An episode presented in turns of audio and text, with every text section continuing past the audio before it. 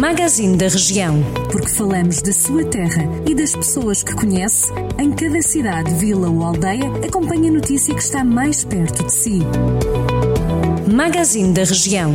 Edição de Irene Ferreira. É amanhã que arranca em Viseu o Cubo Mágico. Até dia 21 de setembro são mais de 600 propostas e experiências distribuídas por 18 locais da cidade, desde parques, praças, jardins, museus ou ruas.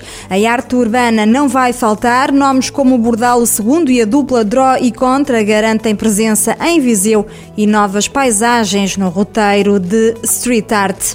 O município de São Pedro do Sul assinou um protocolo com a Associação Humanitária dos Bombeiros Voluntários e também do Corpo Voluntário de Salvação Pública para recolha e gestão das nozes do Parque da cidade. Devido à quantidade das nozes existentes e de forma a salvaguardar as árvores e também as infraestruturas do parque através do protocolo, os bombeiros da cidade ficam responsáveis pela recolha do fruto, cabendo a receita da comercialização às respectivas corporações.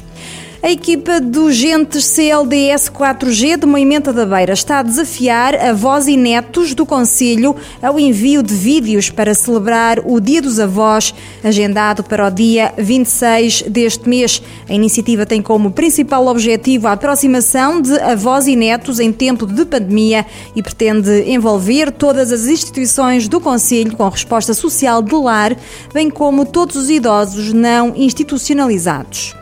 E o Museu Rural de Pendilhe, em Vila Nova de Paiva, reabriu já as portas ao público após ter sido sujeito a obras de requalificação.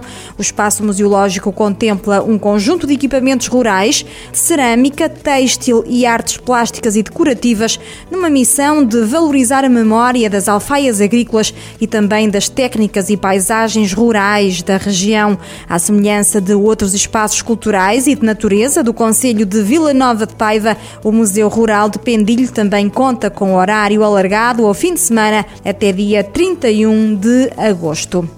O Museu Municipal Manuel Soares de Albergaria e o Posto de Turismo de Carregal do Sal receberam o selo Clean and Safe Património Cultural.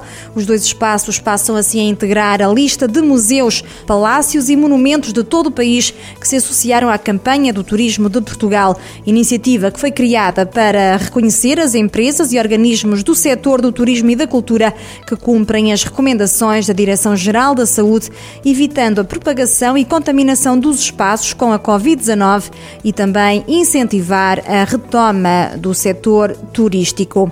A Biblioteca Municipal de Penalva do Castelo promove durante este período de férias letivas atividades de caráter lúdico-didático que visam desenvolver competências e enriquecer os tempos livres dos mais novos, desde jogos do conhecimento, passando por horas do conto, oficinas de leitura e de expressão dramática, filosofia para crianças, também experiências científicas, matemática divertida, desenho e ilustração. Estas são algumas algumas das atividades previstas durante o período de férias letivas. Estes são alguns dos assuntos que pode encontrar em jornaldocentro.pt.